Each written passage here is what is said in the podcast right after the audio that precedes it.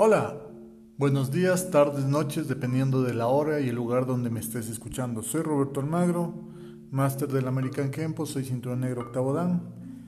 Y bueno, el motivo de esta grabación, de este podcast, es porque quiero comunicarte algo importante. Quiero hablar contigo sobre cómo mantener el Kempo funcionando.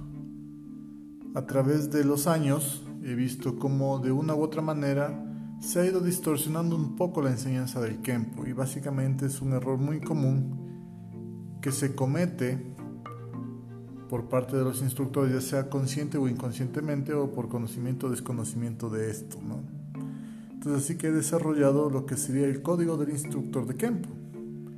He desarrollado este código con el propósito de que todo instructor de American Kempo tenga una guía precisa para que ayude a los estudiantes de una forma estándar y así asegurarse de que la transmisión técnica, filosófica y científica del American Kempo se mantenga y se preserve.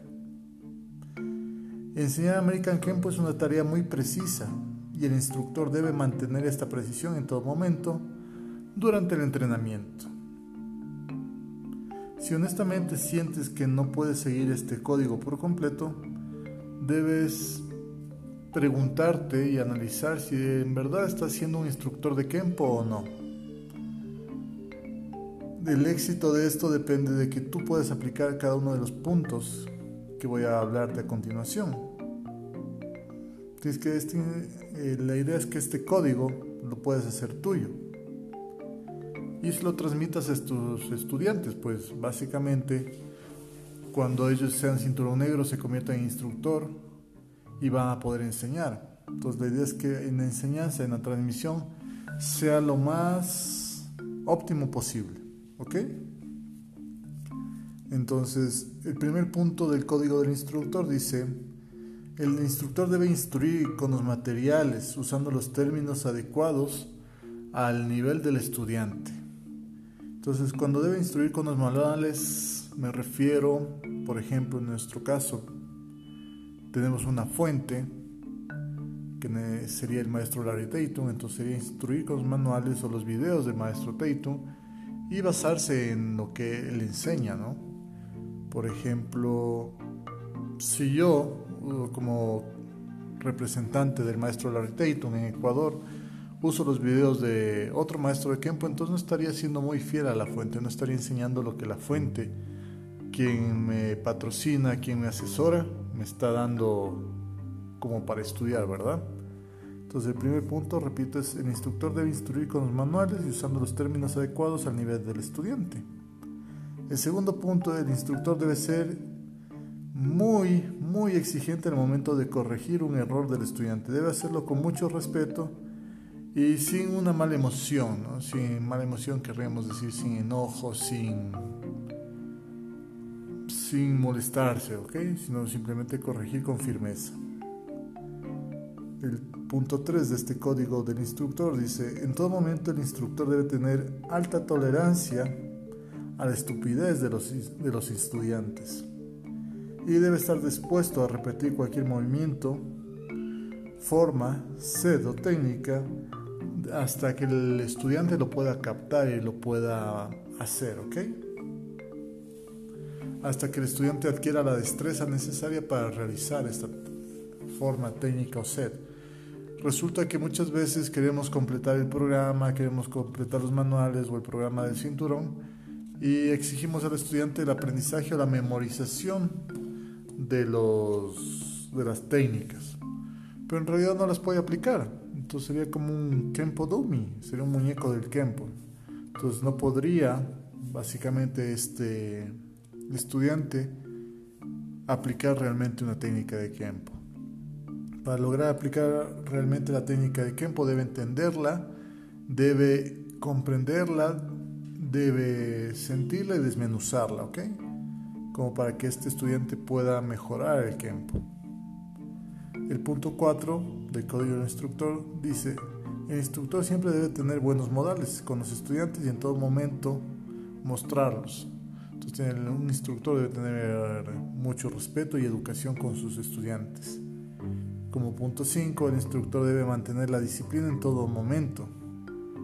Entonces no puede permitir que alguien rompa la disciplina del estudio del dojo por haber circunstancias. Simplemente debe mantener la disciplina firme.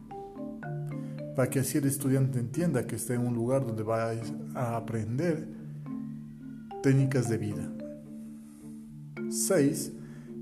El instructor no discute ni platica con los estudiantes respecto a sus problemas personales. Un error común también es como quejarse de los problemas personales, sí, que la vida es dura, que la vida es cruel y mi mujer me abandonó, o qué sé yo, diferente tipo de cosas, ¿ok? Entonces, como la idea sería como que el instructor nunca debe platicar de sus asuntos personales con los estudiantes.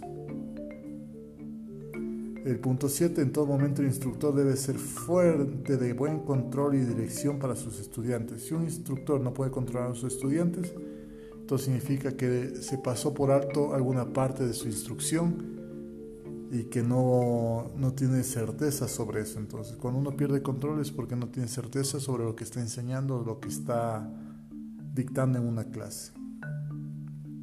El instructor de Kempo debe poder responder las preguntas sobre Kempo guiando al estudiante a la fuente real de los datos. Entonces, guiar al estudiante a la fuente real de los datos sería como guiarlo a que consulte o lea los libros del señor Parker, los libros del maestro Larry Tatum o los videos del maestro Parker, los videos del maestro Tatum, ¿ok? Sería como la forma más correcta de hacerlo.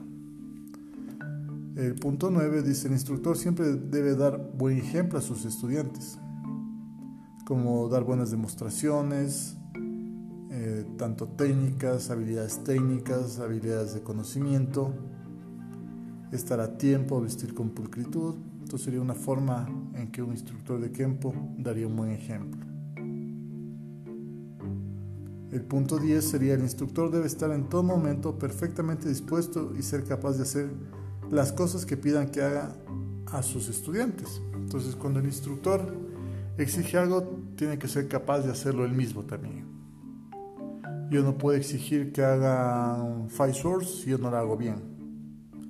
No puedo exigir que hagan una forma si yo no la hago bien. Entonces siempre el instructor debe ser un buen ejemplo en todo momento. Y debe estar dispuesto a hacer lo que los estudiantes exigen en ese sentido. Punto 11. El instructor no debe ligarse emocionalmente con estudiantes mientras estén a su cargo. Este es un fenómeno que pasa mucho en los dojos de artes marciales en general, no solo de Kempo, en que el instructor mantiene un romance con, con una de sus estudiantes o viceversa, ¿no? con una instructora con un estudiante. Entonces, en el punto 11 lo reitero, el instructor no debe ligarse emocionalmente con sus estudiantes mientras estén a su cargo. El punto 12, cuando el instructor comete un error debe informar a su estudiante que ha errado y ratificarlo de inmediato. O sea, decir, mira, me equivoqué, no era así, vamos a hacer así. Entonces resulta que Turner Hammer no era así, sino que más bien era de esta forma. Entonces uno tiene que ratificar sus errores. El punto 15, eh, perdón, punto 13 sería el instructor nunca debe olvidar felicitar a sus estudiantes cuando lo merezcan. Cuando un estudiante hace un buen trabajo, hay que validarlo y darle un buen acuse de recibo. Un muy bien hecho, un felicitaciones, un excelente estaría acorde a la situación. El punto 14 sería el instructor nunca utiliza a los estudiantes para su beneficio personal. Creo que no hay mucho que explicar sobre ese tema, ¿ok? el punto 15 que es súper importante, el instructor se mantendrá actualizado en las técnicas, en las formas más recientes de la fuente, comunicar esta información a sus estudiantes. Entonces, si yo no he estado conectado a la fuente por largo tiempo, entonces yo no puedo dar una información actualizada a mis estudiantes. La idea es que cuando uno asiste a un seminario, un congreso, de Kempo pues vaya a fuente y esto pueda ser transmitido a sus estudiantes de la mejor manera. 16. El instructor debe cuidar al máximo su apariencia y aseo personal y exigir a los estudiantes lo mismo. El siguiente punto sería el instructor siempre debe exigir a sus estudiantes física y mentalmente para que despierten su instinto de supervivencia. Esto es algo muy muy importante y vital. Repito, el instructor siempre debe exigir a sus estudiantes física y mentalmente para que despierten su instinto de supervivencia.